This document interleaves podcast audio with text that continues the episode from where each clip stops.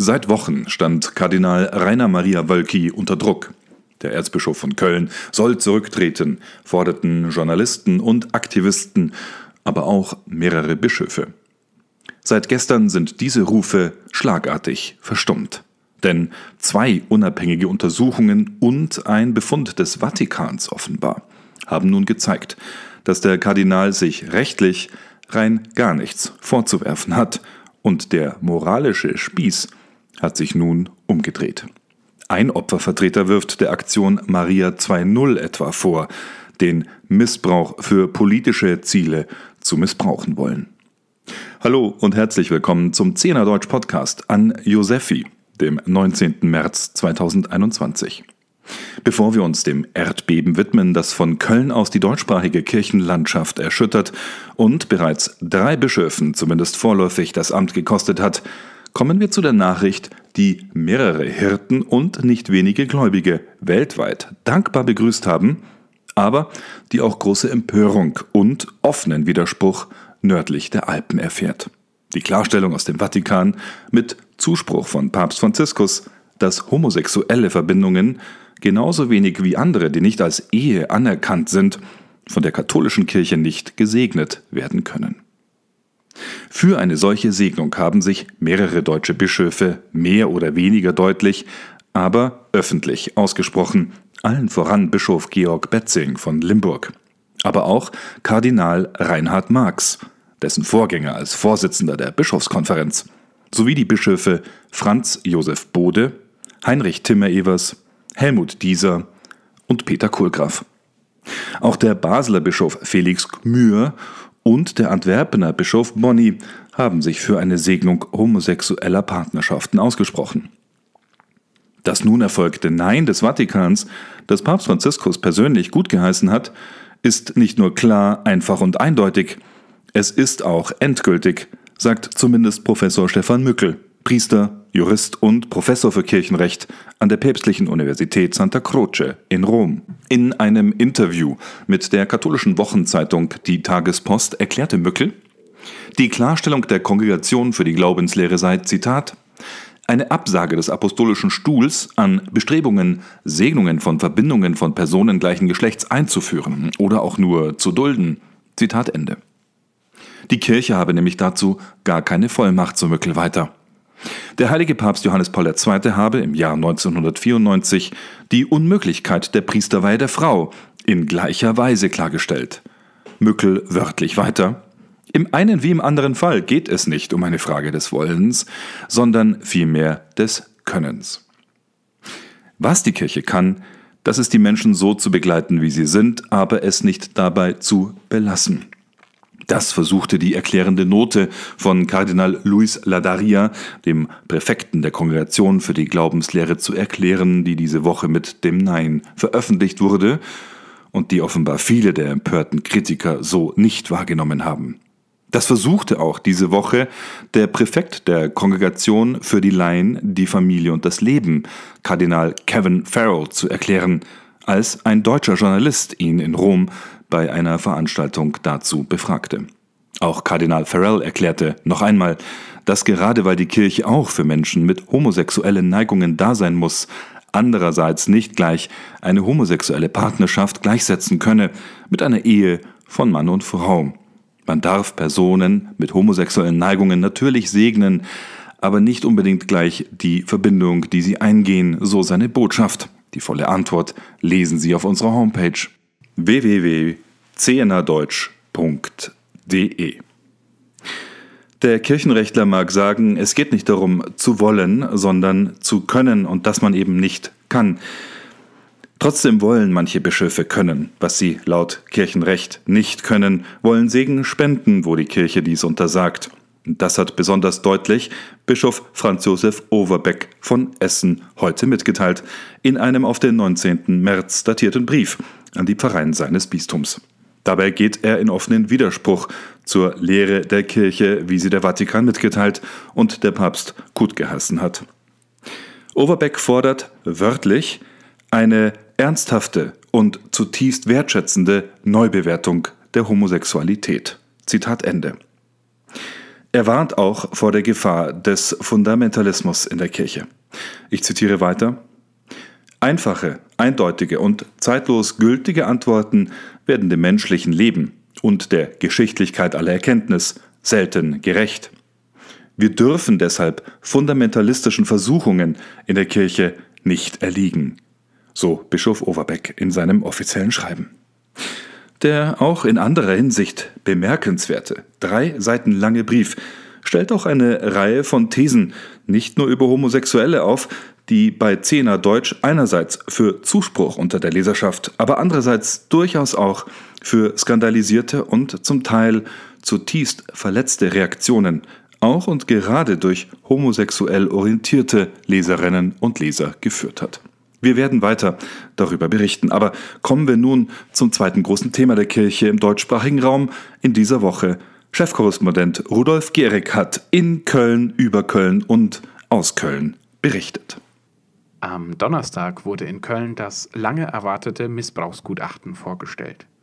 Dem unabhängigen Untersuchungsbericht zufolge hat sich Kardinal Rainer Maria Wölki selbst, der seit 2014 Erzbischof von Köln ist, keiner Pflichtverletzung schuldig gemacht. In einem ersten Schritt hat Wölki jedoch den Weihbischof und ehemaligen Generalvikar Dominikus Schwaderlapp sowie den Offizial des Erzbistums Günther Assenmacher von ihren Pflichten entbunden. Am Donnerstagabend verkündete schließlich auch der Erzbischof von Hamburg, Stefan Hese, dass er dem Papst nun seinen Rücktritt anbieten wird. Hese werden insgesamt elf Pflichtverletzungen in neun Aktenvorgängen zur Last gelegt. Der ehemalige Personalchef und Generalvikar in Köln hat laut Untersuchung insgesamt sechsmal bei der Aufklärung, zweimal bei der Opferfürsorge sowie dreimal bei der Meldung nicht korrekt gehandelt. Keine der Pflichtverletzungen habe jedoch zu einer Strafvereitelung geführt, so Professor Björn Gerke, dessen Kanzlei mit der Erstellung des Gutachtens beauftragt war. Währenddessen sind weitere konkrete Auswirkungen des Gutachtens spürbar. Heute Morgen stellte das Erzbistum Köln neben Schwaderlapp einen weiteren Weihbischof frei. Ansgar Puff, so heißt es in der Mitteilung, wird im Gutachten als der ehemalige Leiter der Hauptabteilung Seelsorge Personal benannt, der ebenfalls eine Pflichtverletzung begangen hat. Konkret wird im Gutachten ein Verstoß gegen die Aufklärungspflicht in einem Fall benannt. Puff habe den Kölner Erzbischof Rainer Maria Wölki gebeten, ihn vorläufig bis zur Klärung der Umstände zu beurlauben. Er tue dies, um eine sachgerechte Bewertung der im Gutachten benannten Pflichtverletzung zu ermöglichen. Der Kardinal hat dieser Bitte entsprochen und Weihbischof Puff vorläufig von seinen Aufgaben beurlaubt. Insgesamt konnte die Kanzlei Gerke Wollschläger 236 Aktenvorgänge aus dem Zeitraum von 1975 bis 2018 untersuchen, bei der Vorstellung sagte Gerke, wir haben erhebliche Mängel bei der Aktenführung festgestellt. Im Laufe der Begutachtung seien mehrfach Akten nachgereicht worden, die Mitarbeiter des Erzbistums seien dabei allerdings sehr kooperativ gewesen. 57 Prozent der Betroffenen, die Opfer von Missbrauch wurden, sind männlich, erklärte Gerke weiter. 38 Prozent der Betroffenen sind Frauen, 5 Prozent gaben kein Geschlecht bei der Befragung an. Von allen Verdachtsfällen konnte man 31,8 Prozent sexuellen Übergriffen zuordnen. 15,3 Prozent der Fälle umfassen gar den Tatvorwurf des schweren sexuellen Missbrauchs. Die Mehrheit der Missbrauchsverdachtsfälle haben sich nach Angaben der Kanzlei im Kontext von privaten Treffen ereignet, nämlich 26 Prozent. 18 Prozent bei der Kinder- und Jugendbetreuung, 12 Prozent im Kontext der Schule und 11 Prozent bei der Internat- und Heimunterbringung. Die gesamte Studie ist seit gestern auch online einsehbar für jedermann. Bis zum kommenden Dienstag, dem 23. März, möchte Kardinal Wölki und auch der betroffenen Beirat das Gerke-Gutachten studieren und anschließend weitere Konsequenzen ankündigen. Im Raum stehen dabei auch personelle Entscheidungen, Das Erzbistum Köln hat dafür am Dienstag um 10 Uhr eine weitere Pressekonferenz anberaumt, die erneut vom katholischen Fernsehsender EWTN TV in Kooperation mit dem Kölner Domradio übertragen wird. Wir von CNA Deutsch werden diese Pressekonferenz wieder auf unserer Facebook-Seite streamen und hinterher selbstverständlich über die Ergebnisse berichten. Wölkis Unschuld wirft Beobachtern zufolge die zum Teil vehementen Rücktrittsforderungen durch Amtsbrüder und einzelner Journalisten in ein fragwürdiges Licht. Offenbar war den Kritikern der Kardinal ein Dorn im Auge und die Frage des Missbrauchs ihnen ebenfalls ein nützliches Vehikel. Dies sagen zumindest Kritiker. Wie die Bischöfe in den anderen Diözesen mit den Ereignissen in Köln umgehen, bleibt also abzuwarten. Schon jetzt hat aber beispielsweise ein Mitglied des betroffenen Beirats scharfe Kritik an der Laienbewegung Maria 2.0 geäußert, die sich unter anderem für das Frauenpriestertum und die Abschaffung des Zölibats einsetzt.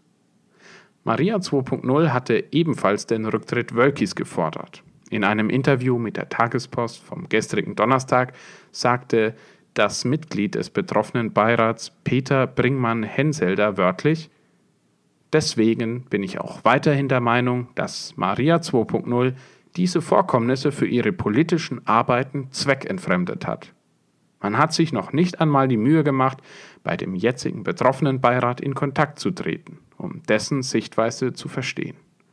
Man hat nur auf die ehemaligen Mitglieder gehört und sich deren Meinung zu eigen gemacht und uns dadurch missbraucht. Eine Unterstützung war Maria 2.0 für uns nicht, eher das Gegenteil. Zitat Ende. Während sich die Ereignisse weiterhin überschlagen, versuchen wir von CNA Deutsch für Sie den Überblick zu behalten. Ich lade Sie herzlich ein, alles noch einmal in Ruhe nachzulesen bei uns auf unserer Seite unter www.cnadeutsch.de. Vielen Dank, Rudolf. Zum Abschluss noch eine ganz andere Nachricht. In München findet am morgigen Samstag, dem 20. März, der erste Marsch fürs Leben in der bayerischen Landeshauptstadt statt. Wie das unter Coronavirus-Bedingungen möglich ist und was die Organisatoren zum ebenfalls ihnen gerne gemachten Vorwurf sagen, sie seien religiöse Fundamentalisten, das lesen Sie im Interview mit Silja Fichtner, das Rudolf Gerich für Sie geführt hat, auf cnadeutsch.de. Aber das war jetzt erstmal der Zehner Deutsch Podcast für diese Woche, am Freitag, dem 19. März 2021. Mein Name ist Anjan Christoph Immer. Ich wünsche Ihnen ein gutes Wochenende und weiter eine gesegnete Fastenzeit in diesen bewegten Zeiten. Wir hören uns.